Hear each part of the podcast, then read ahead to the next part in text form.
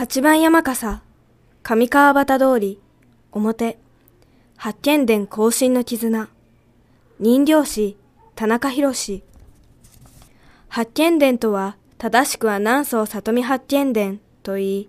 江戸時代の文豪、極帝馬ンが表した長編小説です。戦国時代の暴走里見氏の歴史を題材にして、完全懲悪、因果応報を主題とした物語です。